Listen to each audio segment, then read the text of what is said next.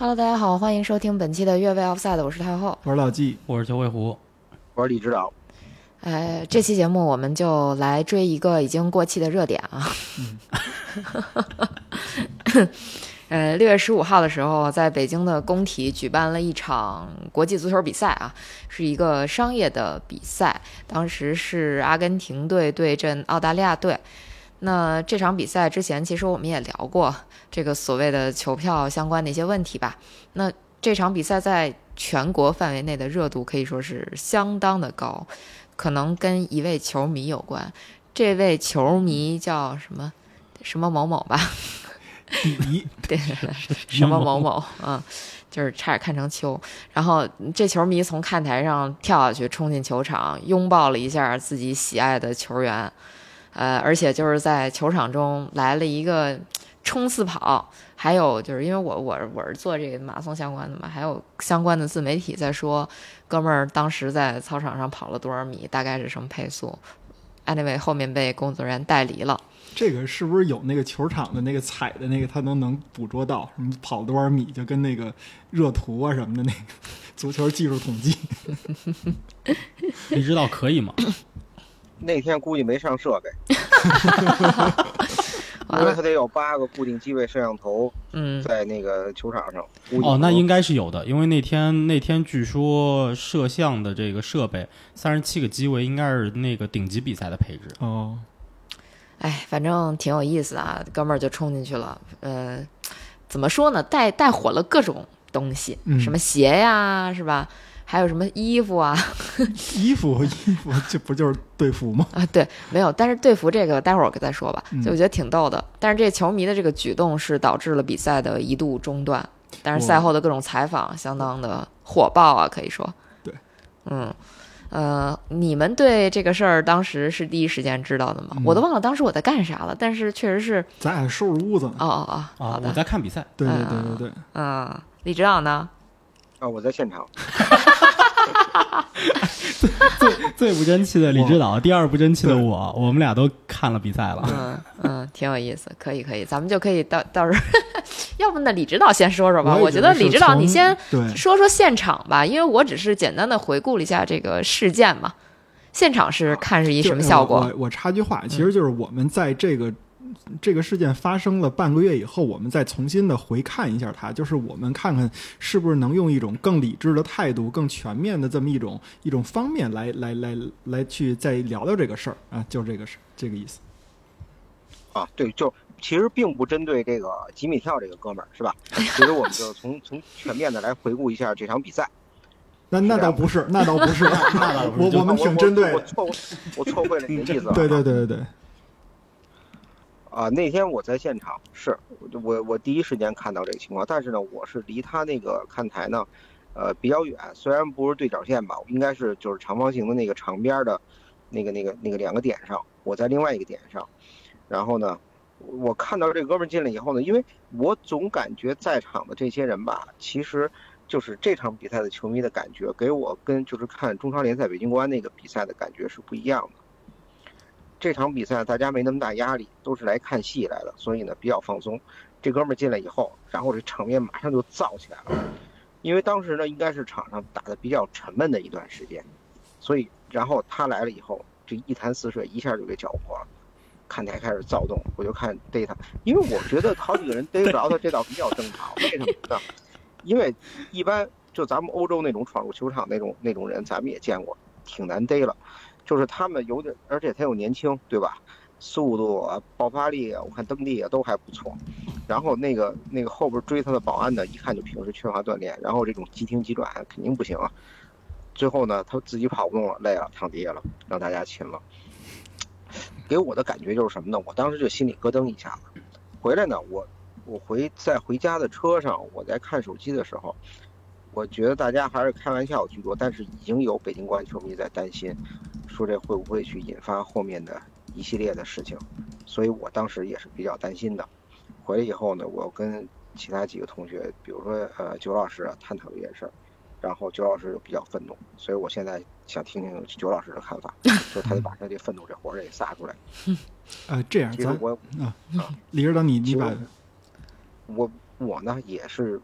我是有点担心。但是你说我多愤怒，因为他还是太小，他不懂事儿。嗯，对你说到这儿，就是这个底某某，他目前只有十八岁，而且其实我们也可以看到，他在比赛里边被保安追着了之后，他也并没有。似乎也并没有当场就是进公安局或者怎么样啊，他应该是还在通道里边接受了某些自媒体的采访。嗯，但是呃，赛后其实北京平安北京应该是发了一个呃通告，朝阳公安分局已依法对其行政拘留，同时责令其十二个月内不得进入体育场馆嗯观看同类比赛。嗯嗯，就是当时网传说他只有十六岁啊，什么什么巴拉巴拉，这些相当于都辟谣了。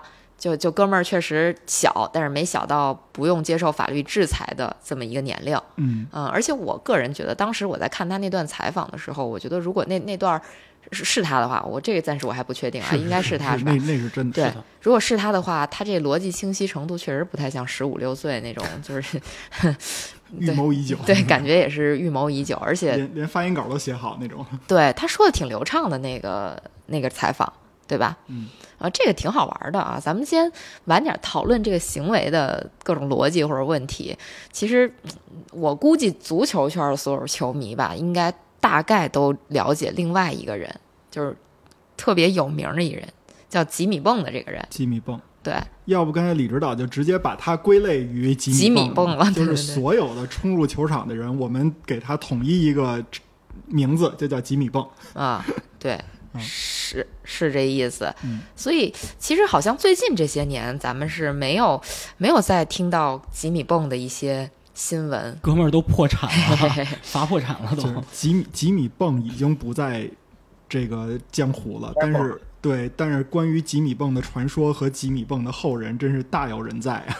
对，其实可以说一下，就是大家都知道，吉米泵最后一次蹦应该是在二零一三年吧，差不多，差不多二零一三年啊。当然，百度百科是这么写的啊。这是一个拥有百度百科的男人，这哥们儿他二零一四年的时候收到的各个赛场的处罚高达二十八万欧元，嗯，直接就申请破产了。他本职应该是一个房产经纪人，就是为了出名儿，然后就开始在各大球场、呃各大体育赛事的现场往里蹦，蹦进过比如说这个世呃欧洲杯还是世界杯的赛场，然后还蹦进过奥运会的花样游泳的泳池，啊，蹦进过这个网球大满贯的赛场，哎，反正相当于说足球圈儿他蹦的相当多啊。嗯啊，然后但哥们儿就是因为一直被罚，一直被罚，直接破产。嗯，法庭禁止他再度闯入西班牙或者德国的任何一场比赛。如果他再犯，这哥们儿就得进监狱了。嗯就之前可能只是罚钱，但是你看看他从大概二零零几年，二零零四年还是零三年就开始往里蹦，蹦了十年，给给自己攒了一个几十万欧元的罚单嗯，啊，可以说是相当费钱啊。你们觉得有必要咱们列举一下他蹦的这次数？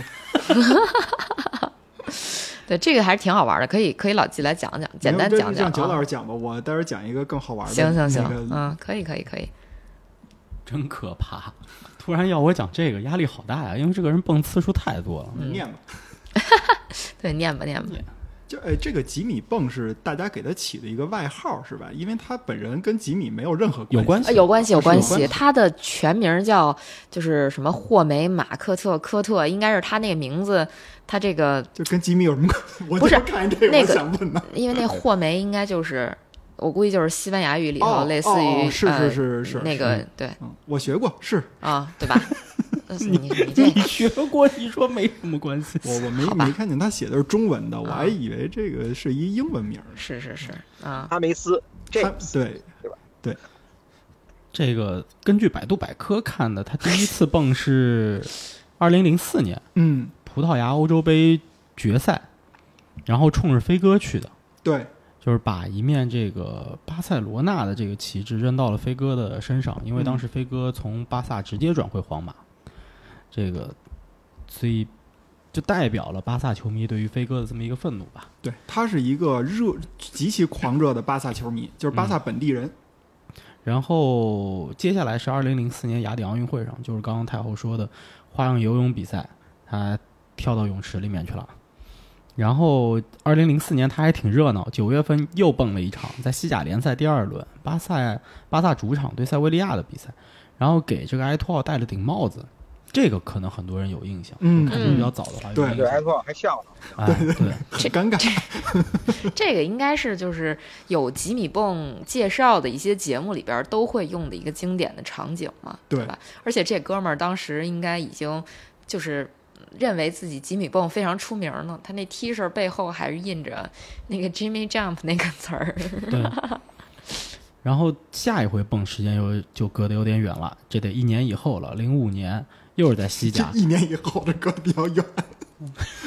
但这次蹦的比赛比较重要，嗯国家德比，哥们儿直接上去把球给开了，就是中圈开球去了，对吧？然后再下一回得时隔两年了，零七年这回是蹦到这个安联球场里头去了，这次是一场友谊赛，呃，应该是巴萨的一场友谊赛。然后贝肯鲍尔杯嘛，当年，然后就把那个当年戴在埃托奥头上那个帽子，红色帽子，戴梅西头上去了。然后零八年又是时隔一年，对吧？零八年这哥们儿又崩了，在嗯瑞士巴塞尔，嗯，进行这就别具体讲了啊。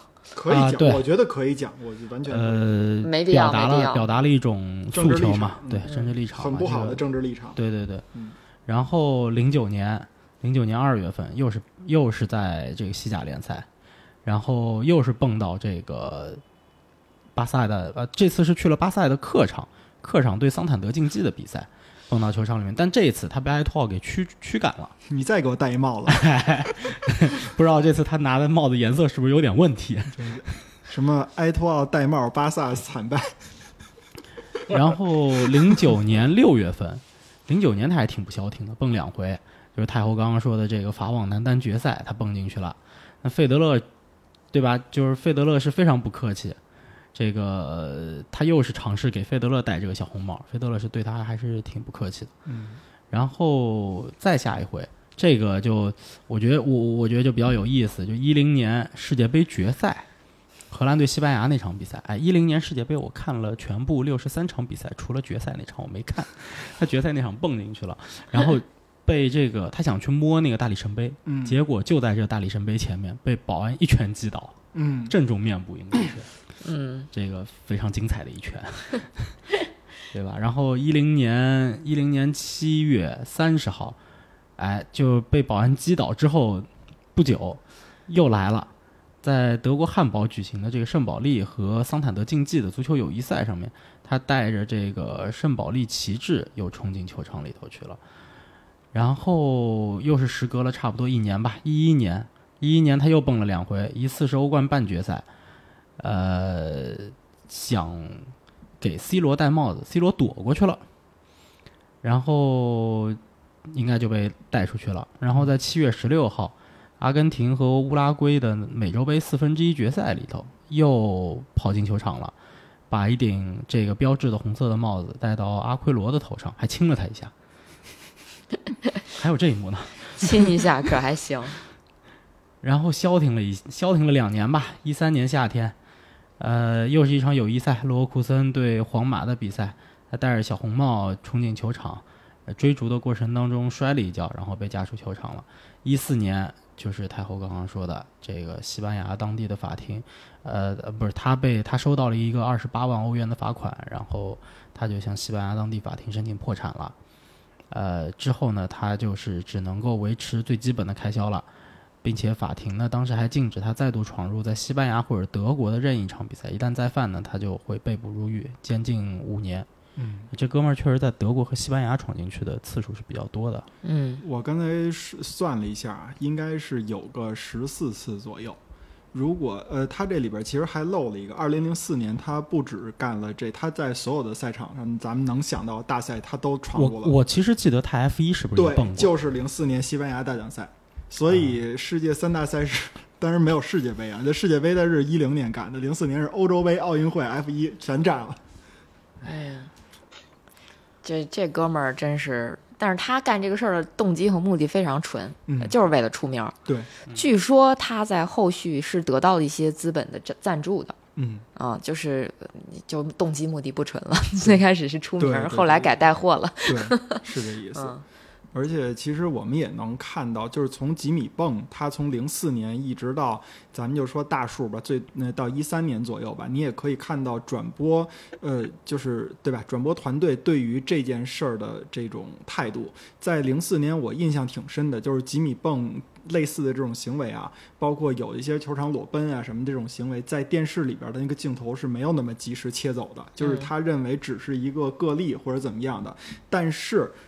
就是吉米泵启发了大家有一些这种其他的，就像太后说的诉求在里边的时候，那这阵儿就不可控了。对啊、所以我们看到随后的比赛里边，一旦涉及到有球迷闯入，无论是在中国还是在外国，你在电视转播里边基本上是看不到的，会比较干净。对，因为一般情况下，这个电视转播它都会有那么几秒的延迟，对，然后这个延迟其实就是为了处理这种球场上的突发事件的。我记得好像是不是今年是呃去年世界杯，当时有女的冲进去裸奔，或者是、对吧你说这个，我想到推广小电影的是吗？他是二零一九，我我也以为是去年卡塔尔世界杯，查半天，二零一九年的欧冠决赛，当时是哦热刺打利物浦那场嘛，哦嗯，那个女的她其实没有完全裸奔嘛，但是我我不不知道为什么，就是这么多年的演练的时候，二零一九年这个在全世界的转播当中都看见了，包括我们的这个官方媒体并没有把这段掐掉，没有播，请您欣赏。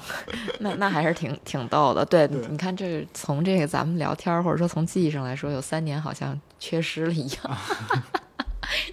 直接还以为是去年发生的事儿啊，这这其实挺，就是挺常见的，可以说，尤其是在足球赛场，就大家为了博眼球，或者说有一些就所谓的什么资本资助，你进去去做广告啊之类的，就是大家都把它当成一种营销方式了，就是它甚至说它都不是，就是刚才我讲的，已经离开了那个最 最纯粹的那个嗯，目的，就不是最纯粹的足球，也没有最高级最消极的享享受。对对对。哎，李指导呢？我想问你，记不记得你印象里边儿就是知道这种球迷闯入的事儿？我老觉得应该在几米蹦之前就有，呃或者说是我就知道，但是我也想不出来了。我也想不出来了。我记得好像在原来的那个，因为我还上初中的时候嘛，那种纸质的杂志里边儿看到过，有是西甲还是英超的赛场有那个女球迷确实是裸奔，就是全裸的，然后那个那个呃跑到球场上，可能那时候是有贝克汉姆吧，是不是就为贝克汉姆跑的？嗯、呃我记得这件事儿。对，我觉得那应该是在吉米泵之前。嗯，对，反正据说是在一九九一年，英国法律就有明文的规定，球迷闯入球场的行为是一种刑事犯罪，包括嗯个人也包括群体。嗯啊，就是这个东西，它肯定在很久很久以前就已经引起了大家注意，而且很久以前就有这件这种事儿发生，不然的话也不能立法。对，嗯，而且其实很多球队本身是非常抵制这种行为的，嗯因为他们他们会觉得这种行为就是我忘了是哪个俱乐部了，英超的有些俱乐部直接就发声明，就说你闯入球场的这种行为是给俱乐部丢脸。呃，因为英联杯的时候，应该是当时就有球员、球迷冲进球场，我不知道是不是阿森纳球迷，反正是冲进球场对着阿尔特塔一顿大喊，给给阿尔特塔吓半天，吓坏了。反正有这，么个事儿。我觉得嗯他说给那个球队抹黑这件事儿啊，是谁在意？就是比如吉米泵这种情况，他的所在的球队的主席，嗯当时是那个巴萨的主席，应该是加斯帕蒂还是谁来着？他认为吉米泵，哎，这不错，我很支持你，因为你这边为加泰罗尼亚带来了荣誉，为巴萨带来了荣誉。但是拉波尔塔当时应该还不是主席吧？我我忘了具体的职务啊，非常反感拉波呃那个那个吉米泵这种行为，认为他这种行为就是在给巴塞罗那队抹黑。然后当时那个吉米泵在节目当中还说呢，那如果这样的话，我想跟拉波尔塔对线，我给他掰扯掰扯，到底我自谁谁抹黑了？为什么我这就不能表达对巴萨的热爱呢？对吧？所以说俱乐部的高层会对这种事上升到这个荣誉的这个角度，但是教练他有更明确的一种那个呃，就是怎么说呢？对这件事的看法，这个呀，就是说谁呀？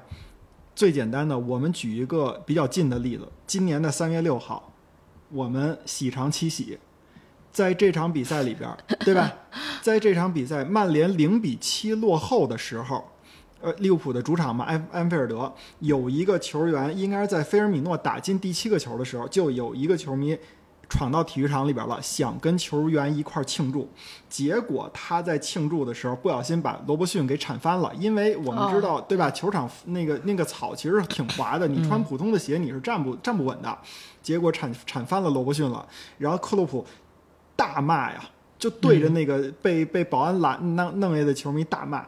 然后他他是怎么说？他而且二零一九年的欧洲超级杯的时候也是利物浦的比赛，嗯然后也有球球迷重进进去了，把当时利物浦的那个门将给撞了一下。嗯克洛普特别生气，他说：“这种球迷你要理性观赛，不要擅自的跑到场子里边为别人增添麻烦。”他说：“我们很爱球迷，但是不要再发生这样的事情了。”嗯说那个如果他自己控制不了自己，你身边的球迷能不能来控制一下？嗯然后他还提到说，我们和曼城的比赛里边也有人跑进球场，对诺维奇的比赛里边也有人跑进球场，说这一点儿都不好笑。然后他就举到了我们刚才说那例子，说二零一九年欧冠决赛的时候，那个女郎也跑进去了，但是她有钱赚，那我们呢？对吧？他的意思就是说，你 对吧？你你是有你的诉求的，但是踢球是我们的诉求，你跑进来对我们有什么好处？嗯，是这么一个概念。嗯。那其实已经说到这儿了，那我觉得我们就可以讲一讲这种所谓的关于处罚的这件事儿吧。就首先我我个人是非常同意对这种行为的一个严厉的处罚的，对，就是因为首先就是我我听到一种观点是在说说啊我要支持这种打破常规的行为，巴拉巴拉巴拉巴拉，但是我是绝对不同意这种想法或者说这种观点的，因为我觉得首先你打破的不是所谓的常规，你打破的是一个合理存在的规则。对，就是常规和规则是不一样的。对这俩词儿可以说是近义词，但是有本质的区别。我们不能偷换概念，对，这个事儿就是一个坏事儿。嗯而且就是你从历史上来看，或者说你从普遍的规律来看，这个事儿它就是一个犯法的违法犯罪的事儿。嗯嗯，而且它会造成比较严重的后果。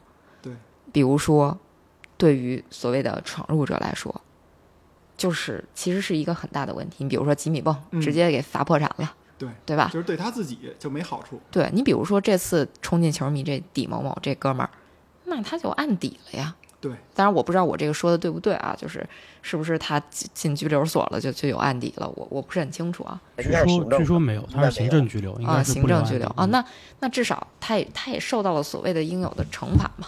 至少你有十几天没有自由了。对，对，你说吉米蹦那个，他他还二零一零年还挨了一拳，你说这一拳你挨的活该不活该？你自己 对吧？呵嗯，交给太后气的。没有没有，就是确实是对于对于闯入者本人来说，绝对是，嗯，怎么说？可能对他们自己来讲，可能是有利有弊，嗯，但是在我们看来，我觉得可能还是弊端更大一些，嗯，对吧？这是一定的。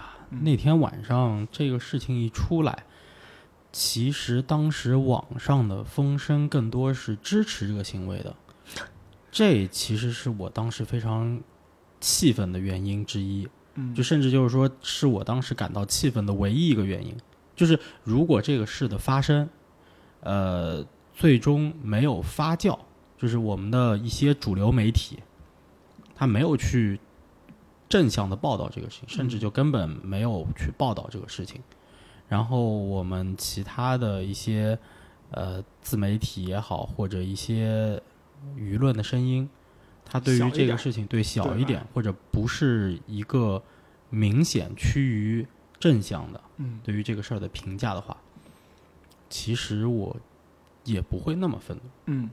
因为它代表了是当时这个事情发生之后，一大部分人的一个价值观的一个表态。就是我们反对这个事儿的人，其实刚开始是不会把它当一个事儿去说的，因为我们不希望去宣传这个事儿。嗯所以根本就不根本就不想提这个事儿，不想去提到这个事儿。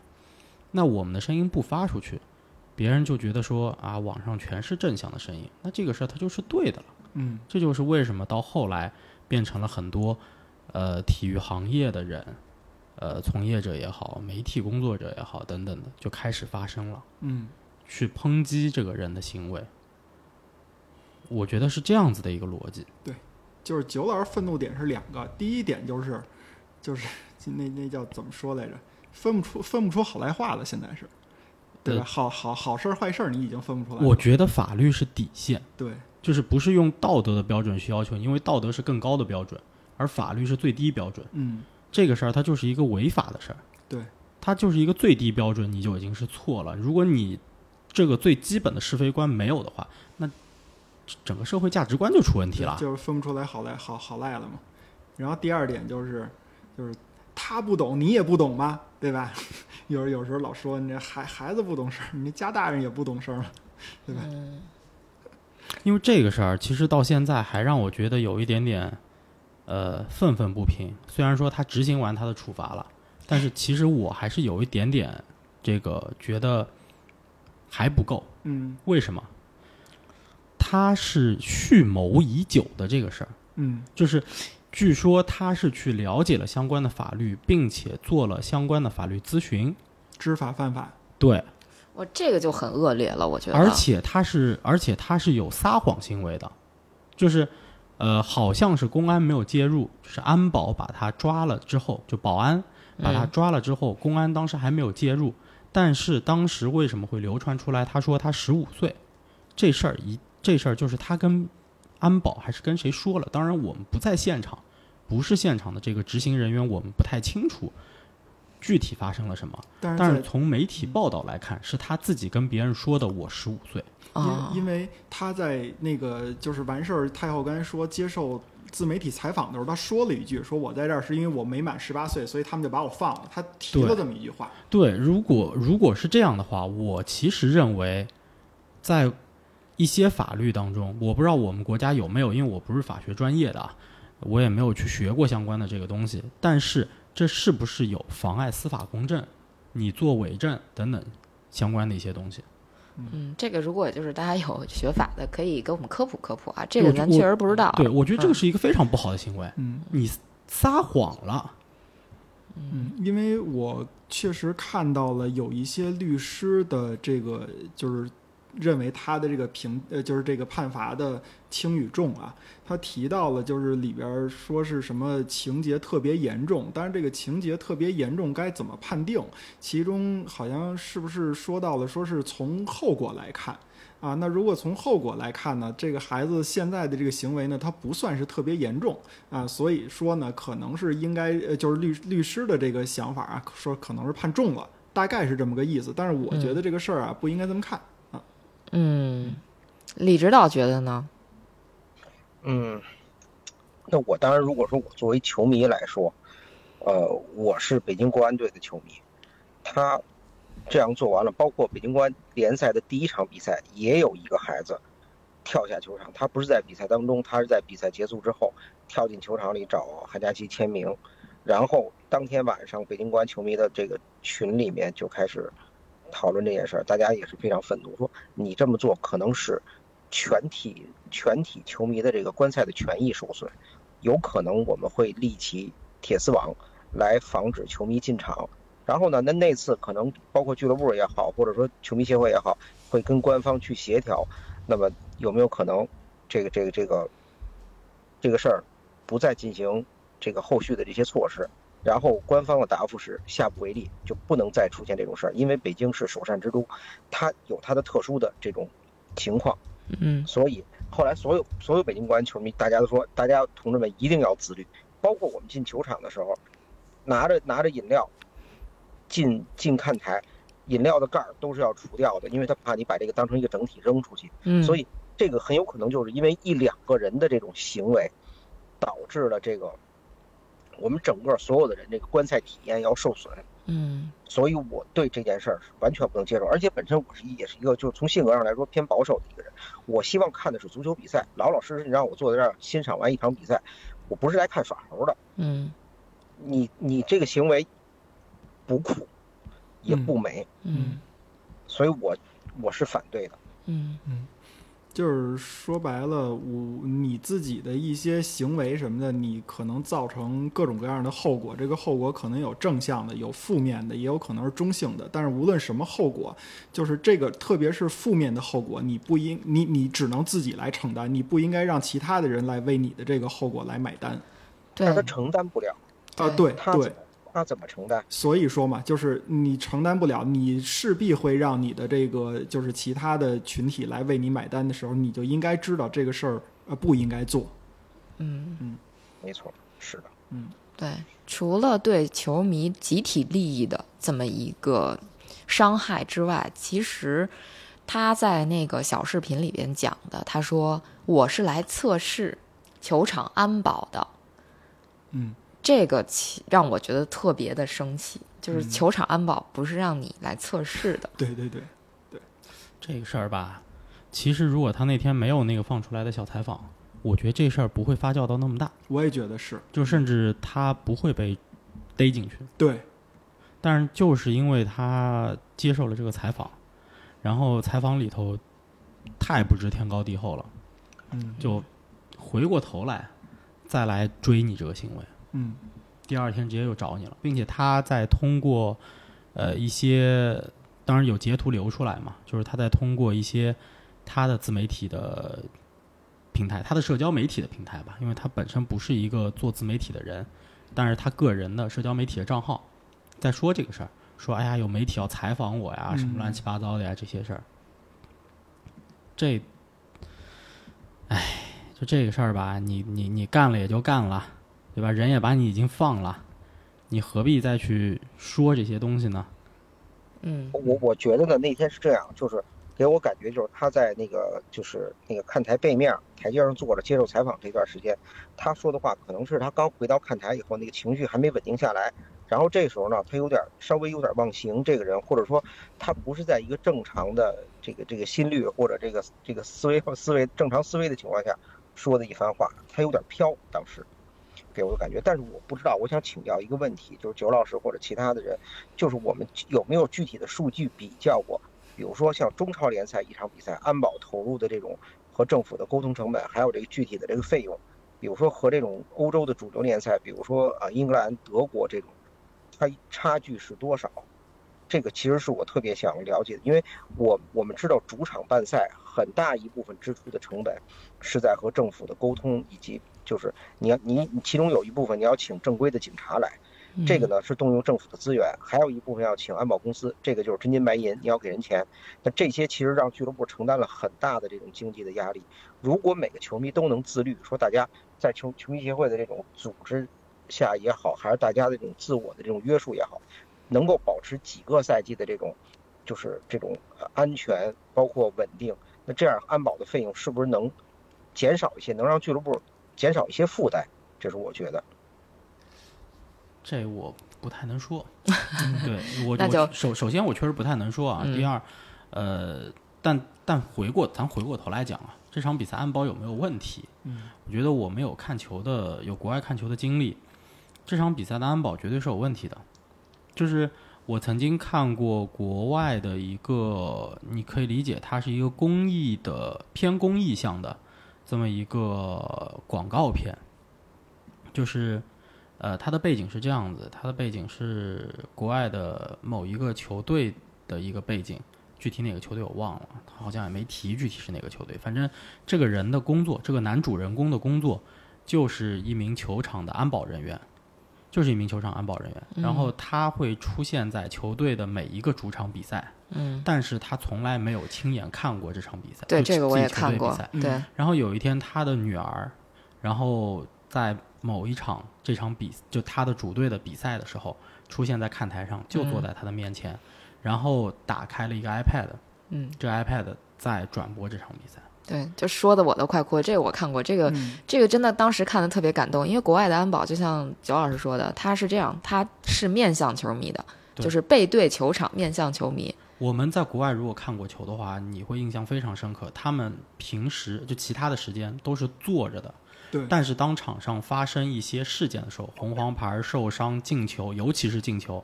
他们是会立刻站起来的，他们不能回头。对他们只能看向观众。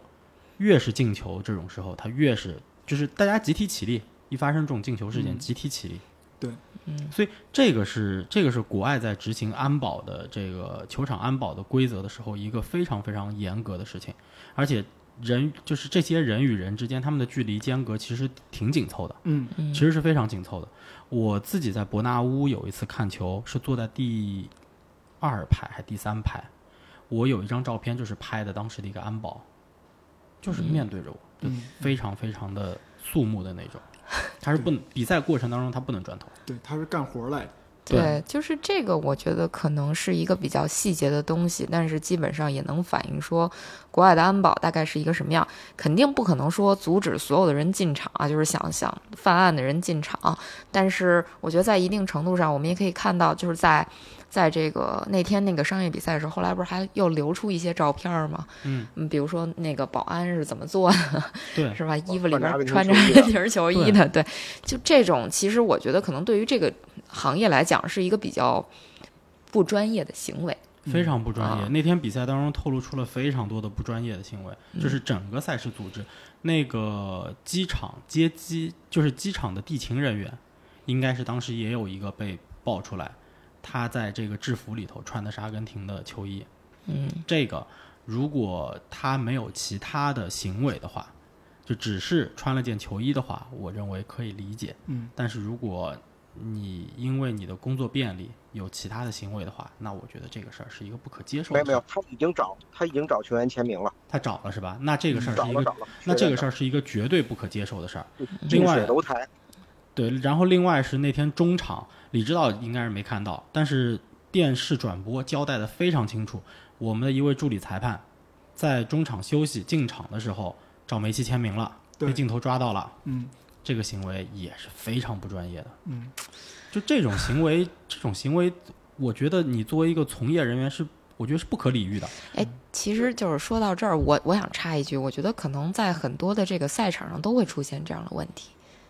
就是我不是说一棒子都打死啊，但是我我是说，就是在真的是很多情况，很多时候都会都会看到或者说听到这样的问题，就是大家会利用职务的便利去做一些这种，就其实你不应该干的事儿。因为因为这个事儿是这样子的，我是我是有我是有亲身体验的，就是是一个什么样的背景？二零一九年英超亚洲杯，嗯我们当时作为英超在国内全媒体独家合作伙伴，去参与那场比赛的报，去参与英整个英超亚洲杯的报道，我们是对比其他的媒体有非常大的权利的。嗯就是当然专访是一回事儿，就是专访专访因为是一对一的，你结束之后在房间里面，只要在对方的新闻官和受接呃接受采访的球员教练允许的情况下，你当然可以合影，你甚至可以去索要签名。当然，这个签名可能是为你个人要的，可能是为平台做活动去要的。但是在公开场合，就公开的工作场合，比如说新闻发布会，嗯比如说赛后混采区这些区域，你是不能去向球员要签名合影的。这个甚至是一个什么情况？就是英超联盟的工作人员走到我们面前，告诉我们这些区域你们不可以做这些事情。嗯，他是他是直接走过来说的。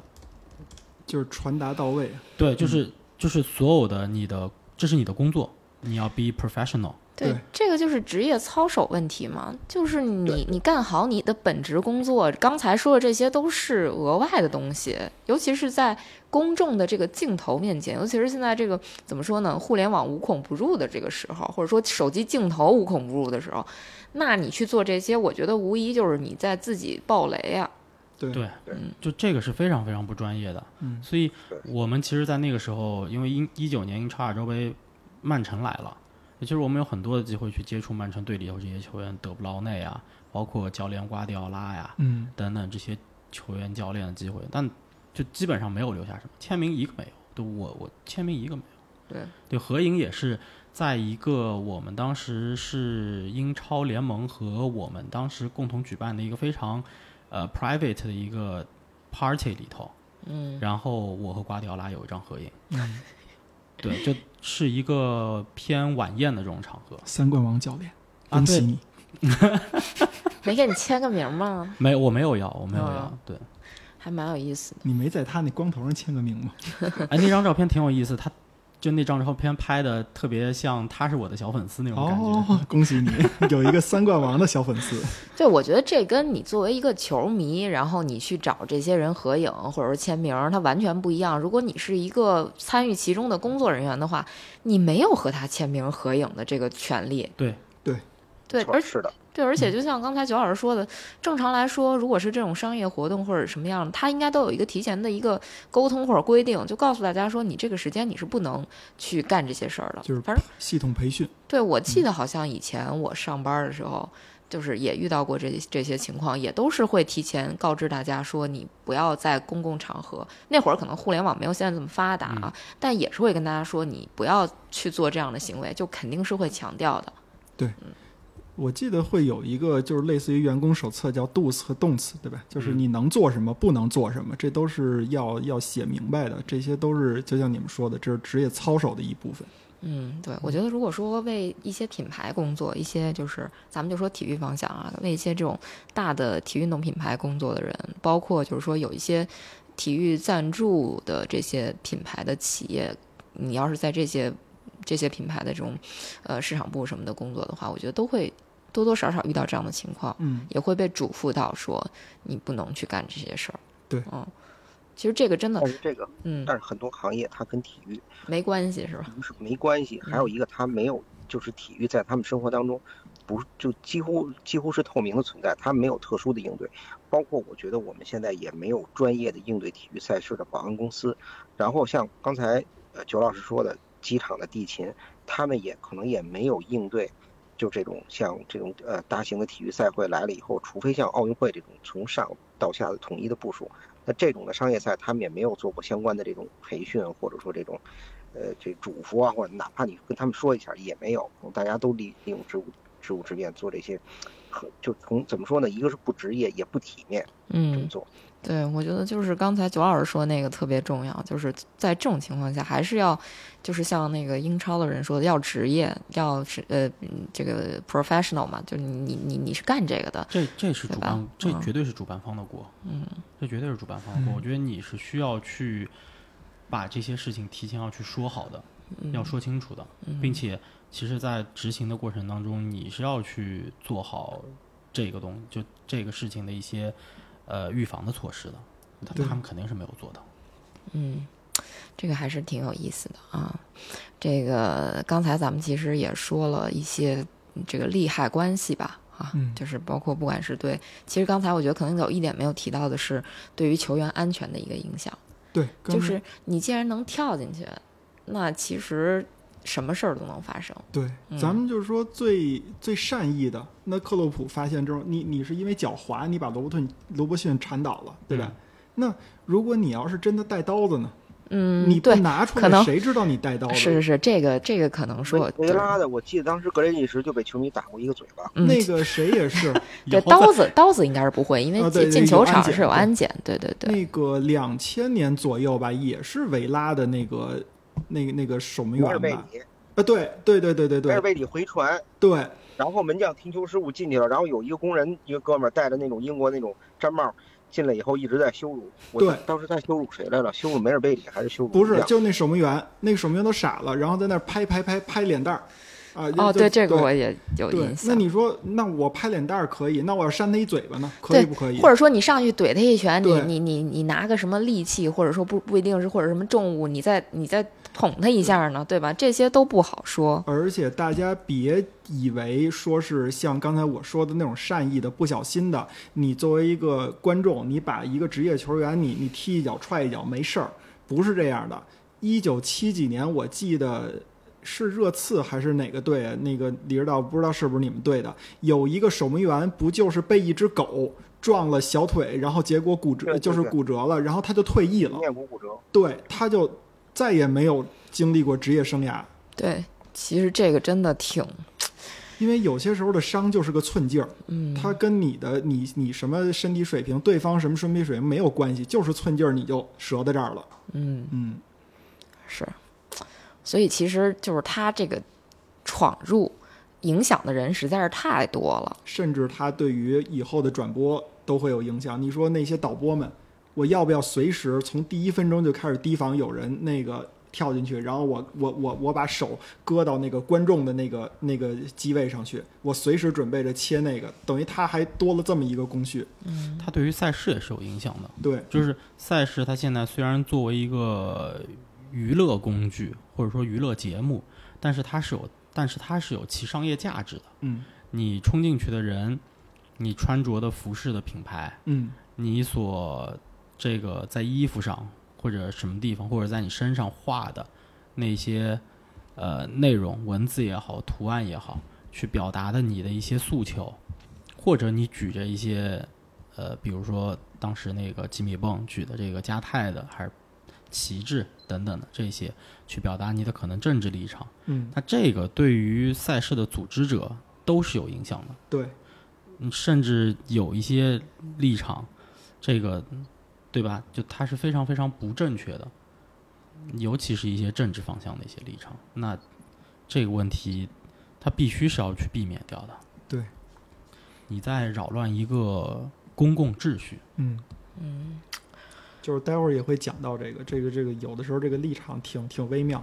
对，其实刚才就在讲立场的问题嘛，就是最最初的时候我就在说立场的问题，就是嗯也不叫立场的问题，我最初的时候就说这个大家支持这种行为的这些人，他的这个想法是什么？就是刚才说的所谓的什么支持打破规则，就是我就我啊我我实话说，我观察了一下，嗯后来我还专门做了一下一个小统计，我发现支持这种行为的人多半不看球。对，这事儿跟他无关，他没有影响不到他，他看热闹，他热闹了，这他是没有利益损失，嗯看热闹不嫌事儿大。我翻翻了翻，我翻了翻这些人以往的言论，足球跟他们一点关系都没有。这这就不是，因为足球对我们来说，对我是球迷，他甚他不是我的爱好，他是我的生活方式。对，嗯我去踢球，我去看球，我去体会这里边的快乐，我去让身边的去影响身边的人参与这项运动，影响家人参与这项运动，它是我的生活方式，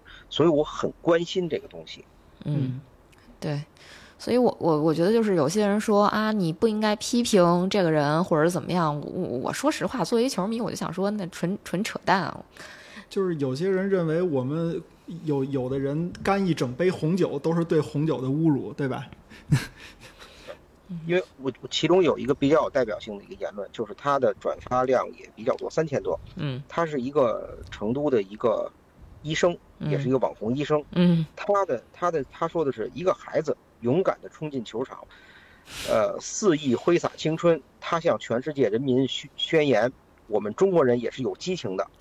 那个希望当局不要处理他，他让我们获得了一种冲破禁锢的快感。谢谢孩子。他他们医院，他们医院脑科和或者说神经科那个好吗？好的话，建议他进去治一治。我也觉得是这样。后来，后来我那我当然对。后来我因为我关注这些人，提出这些人的，他们其实都是比较，咱们说一句一个词啊，比较俗，就是比较油腻。这个岁数比较大，然后呢，可能他们是那种中国式右派，就如果从政治谱系上来说，嗯，就是呃相对相对反体制，然后呢有点文化，但是不多，呃会联想，知道吧？哎，就不是不是我这种，他不是我这种传统右派，我这个传统右派相对就比较比较在乎规则呀、秩序啊，对，有什么事儿咱先把这规矩说清楚了，这样比较好。你知道就属于什么什么温和手续，什么温和中立，温和什么这个那个，就 俩字温和混乱。就是不是我我的观点还是那个，就是规则可以打破，但前提是你看这个规则是不是合理。嗯嗯如果说它不合理，那我支持你打破。怎么冲进球场，它就是合理的规则，就就就不合理的规则要被打破了呢？这这改个，变规则必须要有程序正义。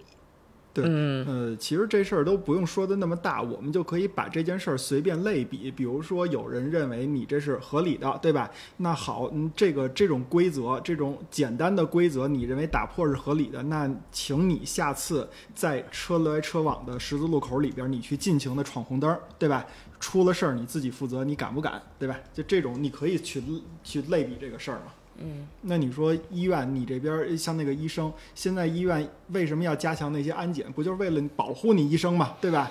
呃对，但是这两个这么说吧，就是说你你当你这么类比的时候，就会有人说你说那医院是这个呃，啊对对，呃，保护人类生命的，对吧？哈，什么或者说救救死扶伤的，嗯，什么足球是不，就是就我就说明白。有一种言论会这么这么这么去说嘛，对吧？我是想告诉你说，我其实已经找到了对付他们的方法，就是就是这个怎么从质变到呃从量变到质变，你中间你是找不到这个清晰的界限的。就我觉得就是包括职业联赛，包括足球文化，它伟大在于什么？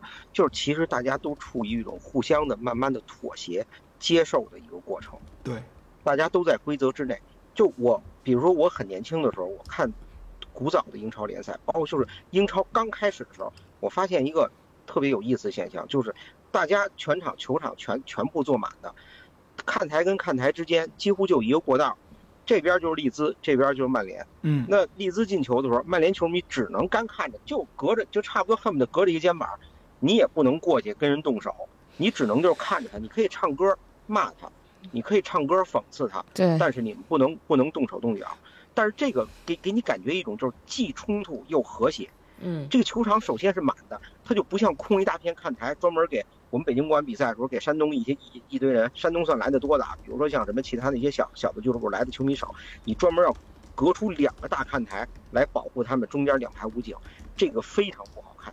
这个这种这种场面其实也是构成了你这个联赛看起来不那么职业，或者说不那么怎么说呢，不那么优秀的一个地方，像牛皮癣一样。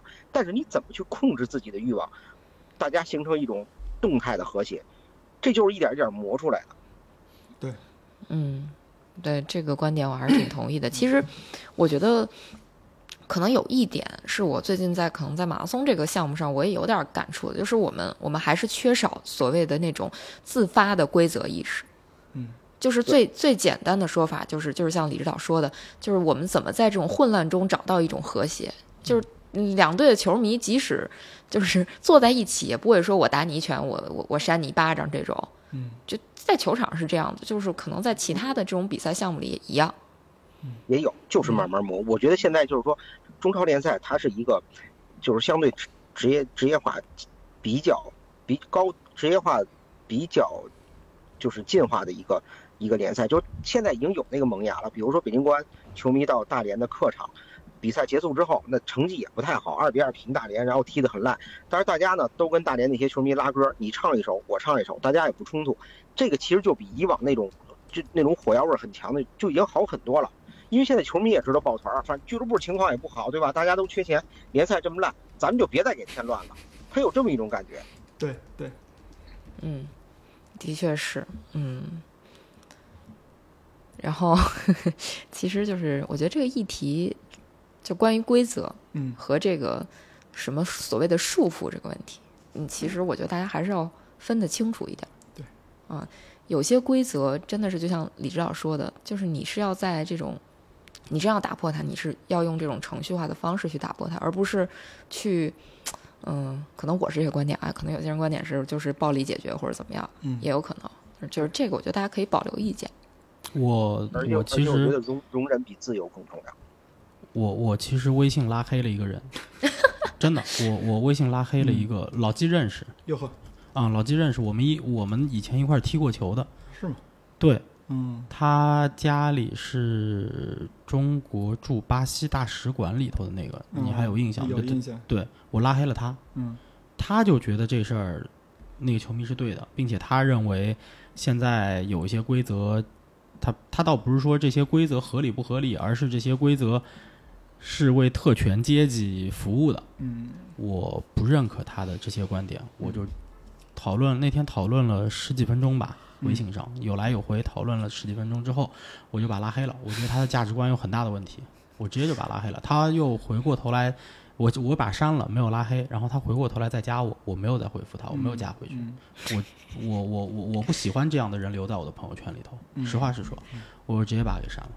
对，我就直接把他给删了。我觉得这个事儿就是有一些，就有一个很重要的点，还在于其实有一些为这个小孩儿这个李某某去辩护的，说他没有造成多大影响，他只是去就是拥抱他喜欢的球星。我未来给他们扔炸弹，我这都准备好了。就就这个事儿，我觉得你不能拿结果去做起点的推论。对，就是你你你这个事情，你不能去做这种假设，因为不是每一个冲进去的人都是出于这个目的的。对。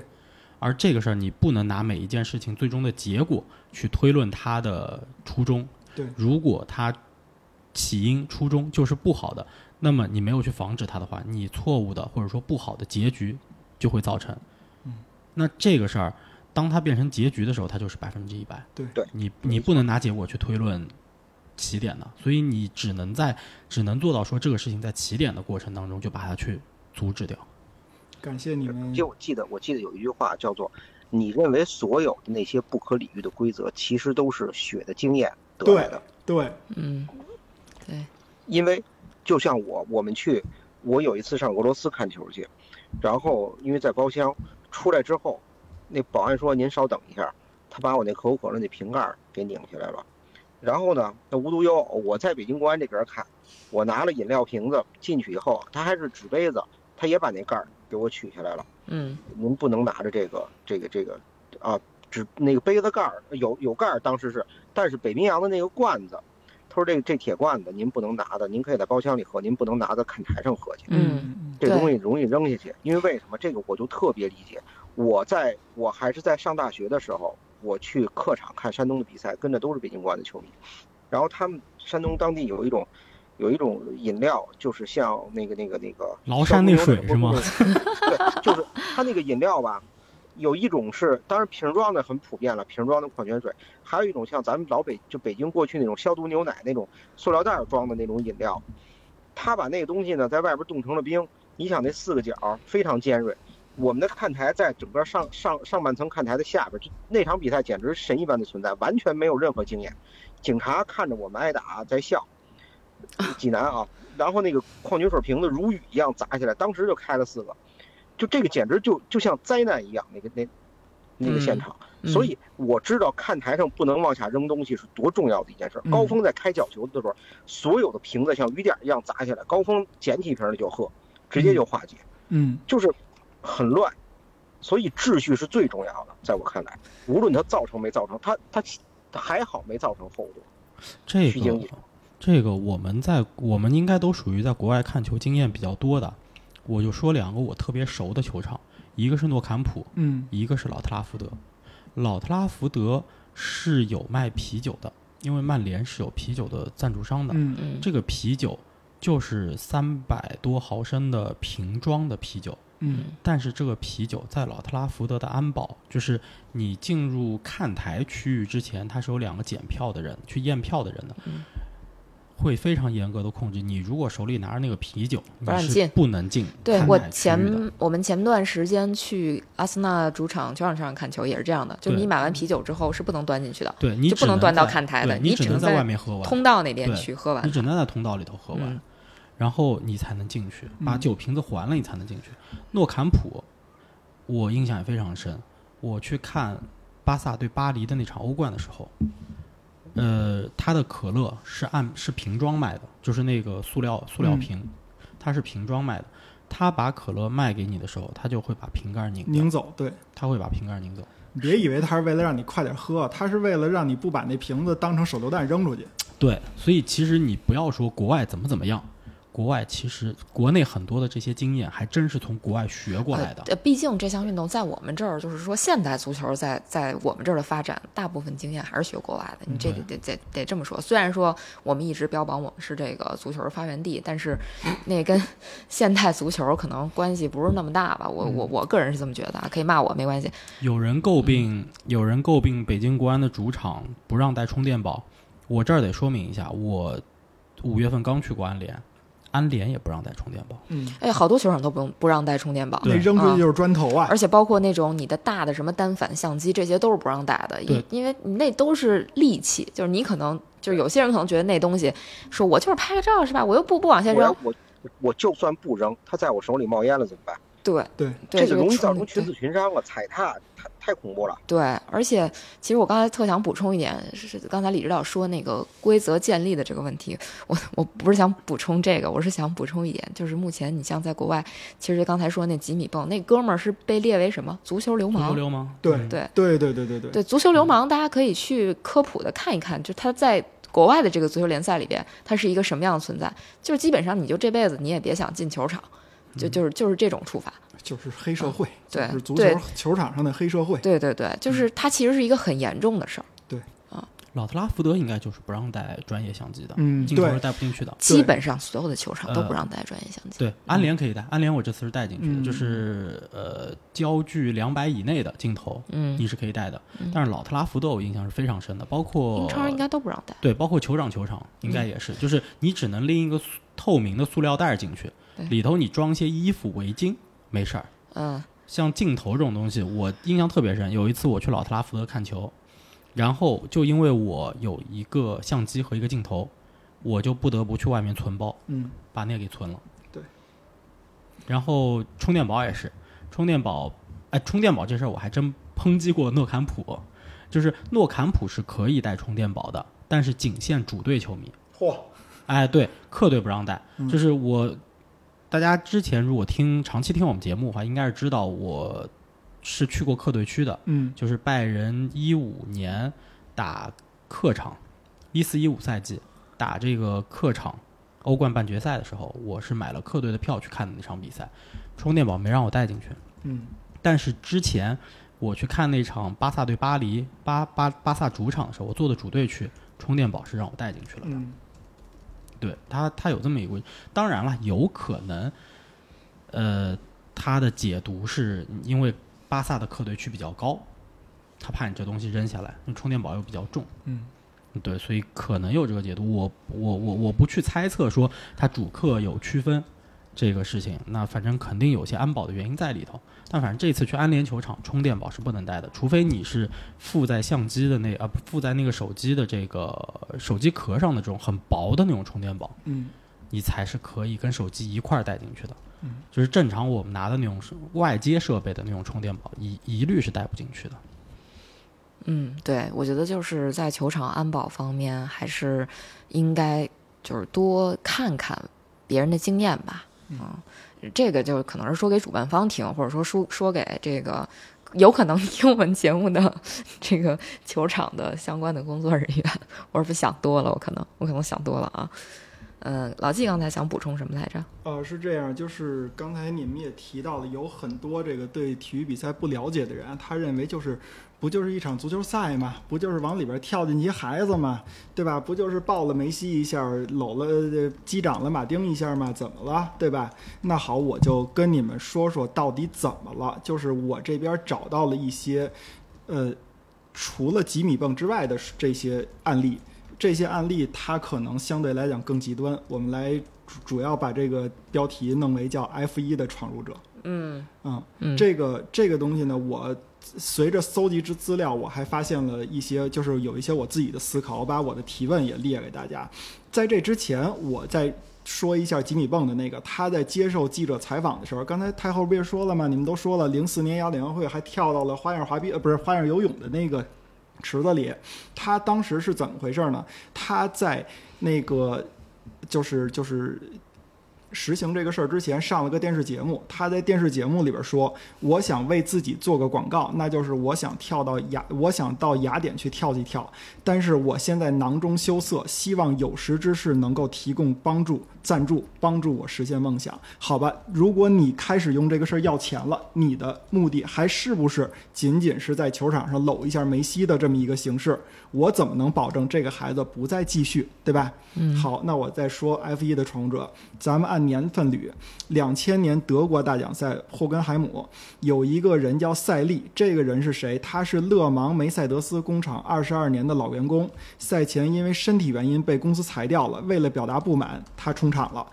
第几圈呢？二十五圈，身穿着一件雨衣，上面写满了对梅赛德斯的不满，而且他为了躲避我们说赛场叫马修，就是工作人员，他选择了在高速直道上穿越赛道，直接引发了安全车，而且他的目的非常的有针对性。这不是梅赛德斯对我不好吗？他把所有的怒火那个撒向了迈凯伦，他是在迈凯伦进站以后马上闯入赛道，引发了安全车，所有的赛车都开始进站，抢回了时间，把迈凯伦一进一出丢了丢了八分儿，应该是这么一个数据。二零零三年英国大奖赛银石赛道，有一个爱尔兰狂热的天主教徒叫霍兰。这个人应该我印象里那天我看的体育新闻，我看到这个画面了，简直他像一个风筝一样。他拿了一个纸板，纸板上写着叫“读圣经吧，圣经永远是对的”，而且他是在一个大直道上奔跑，他是冲着赛车跑啊。当时那个赛段的时速大概是三百二十公里，大家可以想象一下，我们的高速路是一百二十公里的限速。假如一个车不超速，让你对着这一百二十公里的车跑，你是什么感觉？车是什么感觉？而且这个人是面对着三百二十公里的车速，嗯，然后呢，这个人最后被一个叫史蒂芬·格林的马修给扑倒了，就是工作人员给扑倒了，然后把他像拖狗一样给拖走了。啊，然后这个马修被授予了 B A B A R C 布朗宁勋章。这个布朗宁勋章上一个授予的人是谁？是在一九七三年的荷兰大奖赛上，有一个车手为了救一个赛车着火的队员，放弃了自己的比赛。嗯，也就是说，为就是他的这个把一个闯入赛道者人员拖走的这个行为。就是就是上一次激发是一九七三年，二零零三年，这都差了多少年了，对吧？嗯二零零四年雅典奥运会马拉松比赛还是这个霍兰，太后一定听完以后非咬牙切齿，嗯把当时的领跑者范德雷德利马抱住了。当时的、哦，这个我知道。对当时的比赛的时点是什么呢？就是我看到底下有一个标牌啊，一小时五十二分钟左右，嗯对吧？当时德利马领先追赶集团是二十五秒，德利马花了二十秒钟摆脱。嗯虽然还在领先，但是后边节奏全乱了，最后只得到了铜牌。嗯，这个呢让霍兰拿到了三千欧元的罚款，然后五年的监禁。但是考虑到他精神有问题，嗯缓刑一年。但是二零零五年的一月份，南伦敦大主教凯文麦克唐纳解除了霍兰的教徒身份，就是你你你你你觉得你是一个呃狂热的天主教徒，你去宣扬上帝，你让大家读圣经，但实际上连教父都不认你，嗯就这么一个。嗯二零零四年吉米泵咱不说了，二零一五年上海大奖赛中国的第二阶段练习赛，有一个哥们儿从主看台跑进跑道，直穿大直道，钻到围围栏里边儿，冲到了法拉利的 P 房，说我要试驾这车，我有门票。而且当时呃就是咱们看 F 一都知道，这个大直道、主直道基本上不是，也是接近于这个整个赛道里边最快的这个这个这个速度了。我操，他是怎么冲进去的？他就是直接冲进去了，但是 F 一因为是是有是有他挤进去了。当时能看到那个，因为有画面，你可以在网上，因为是有铁网的。对，对，他就是挤进去了，因为有个缝儿。你可以在网上现在能搜到这个视频，我当时哦看到了。哎，其实哦这些事儿就挺可怕的。你像刚才老纪列举的这些例子，很多都是其实能死人的能死人的，有生命危险的别着急。，嗯别着急。而且这个人呢，他确实当时速度之快啊，没有引发一秒钟的黄气，就没了。嗯，然后二零一五年新加坡大奖赛第三十七圈，有一个二十七岁的英国男的在十三号弯道呃翻入了赛道，维特尔就在他旁边，用二百八十公里的时速就超过去了。你想，那不就是我们在新加坡那年吗？对，你想那个可是那个可是街道赛，它有多窄？然后当时那个维特尔非常的害怕的在那个 Team Radio 里边说，有一个球有一个车迷闯入了赛道，怎么怎么样，怎么怎么样。然后那个解说也在说，这到底是什么情况？但是最可怕的是，他在赛道上闲逛了五十三秒，没人管他，最后他自己翻出去了。嗯，然后二零零二二零二二年，就是在疫情当中的英国大奖赛，五个环保主义者直接坐在赛道上面，啊，但是呢，特别逗的一点是什么呢？嗯，这我说的这里边啊，好像大部分法拉利都夺冠了。然后这是一个，然后另外我们说完了这个，刚才太后说能死人的啊，一九七七年南非大奖赛第二十二圈儿，有一个车手叫佐尔茨，他的赛车故障起火了，就在发车直道的左侧停车了，草坪上停车了。当时两个在赛道右侧的马修未经赛道允许、未经赛事允许横穿赛道去灭火。当时有一个车手叫斯塔克和普莱斯，他们两个正在进行缠斗。这个马上就要。就是就就到接触接触到他们的时候，斯塔克在前面，他发现了这两个马修，躲过去了。后边的普莱斯直接撞上了一个十九岁的马修，当时那个人撞碎了。然后最可更可怕的是什么？那个十九岁的马修手里拿着一个灭火器，那个灭火器直接砍在了普莱斯的头上，普莱斯当场两个人当场死亡，而且是什么情况？就是。一直到了，就是这个事故到底有多惨烈啊！一直到了第二天清点马修人数的时候，才知道谁死了。我靠！所以那，对吧？就是这种情况。我再说，我我待会儿再说我的这个这个呃思考。咱们再接着说跟世界杯有关的啊。这个卡塔尔世界杯 H 组第二轮，葡萄牙对乌拉圭，有一个观众穿着一个应应该是一个意大利人，穿着一个超人的 T 恤，举着一个彩虹旗。正面写着“拯救乌克兰”，背面写着“尊重伊朗妇女”。两二零二二年半决赛，荷兰对阿根廷，有一个阿根廷球迷闯入了，被四个保安像抬死狗一样给抬走了。二零一八年世界杯决赛的时候，有四名一个叫什么什么 Pussy Pussy 什么 Riot 什么组织的这个成员啊，闯入了法国和克罗地亚的比赛，然后呢，与法国多名球星拍巴掌。其中包括了姆巴佩啊，然后这个这个球球迷呢，他这个组成人数啊，应该好像两男一女，女的呢是可能因为性别的原因啊，大家觉得你打打一个当众打一个女生也不太合适，所以就是呃一一般都是给给那个击掌了，也就回回击掌了一下，但是有一个球迷直接被洛夫伦撂倒了。这个洛夫伦这个球迷被洛夫伦撂倒的时候呢，还甚至做出了求饶的这种动作啊。他这个动作是为什么呢？是这个想把这个当成一场行为艺术，起了一个名叫 “Policeman Enters the Game”，就是警察进入了比赛啊。然后就是怎么怎么样，怎么怎么样。关键最不爽的是，呃，就是最。这个事儿怎么说呢？就是它的这个性质到底有多恶劣，这个影响到底有多大？这个事儿它不是你能想象到的。就是说，这个人他们是为了要要要要反政府嘛？就是这种东西，他在音乐里边多次表达了对普京和特朗普的不满，反对两位总统对人权的轻蔑。最讽刺的是，当天普京和特朗普。就就在现场，就是普京在现场，而且第二天普京和特朗普就要有一次会晤，就是这是一个绝对可能升级到政治事件的这么一个事儿。然后再说，就是咱们说一九年欧冠决赛的时候，那个利物浦对热刺那个嘛，那有一个叫金赛沃兰斯基的女性，二十分钟就是闯入到球场了，穿着一个非常性感的衣服啊，上面写着呃维塔利安呃就是安 censored。就是就是意思就是 uncensored 应该是没有怎么说呢？就是没有没没有没有经过审核的吧，大约那么一个意思。为什么呢？就是说这个维塔利是他丈夫，是他的这个男伴儿吧，应该说是他们俩一起经营了一个成人网站。就其实他是在给这个他们两个的成人网站来进行一个打广告。而且这个人呢，他在二零一四年的时候，德国和阿根廷打决赛的时候也闯闯入了球场。他当时在试图强吻赫韦德斯，这是一些我查到的事儿。就是我越查呀，我就在这个事儿呢里边就就在想，他有几个思考啊，大家来听一听。第一个事儿，我们看到第一个人就是那个梅赛德斯员工被炒的那个人，他可以说叫事出有因，但是你说这个事出有因，你就应该这么闯这个比赛吗？对吧？这是第一点。第二点是。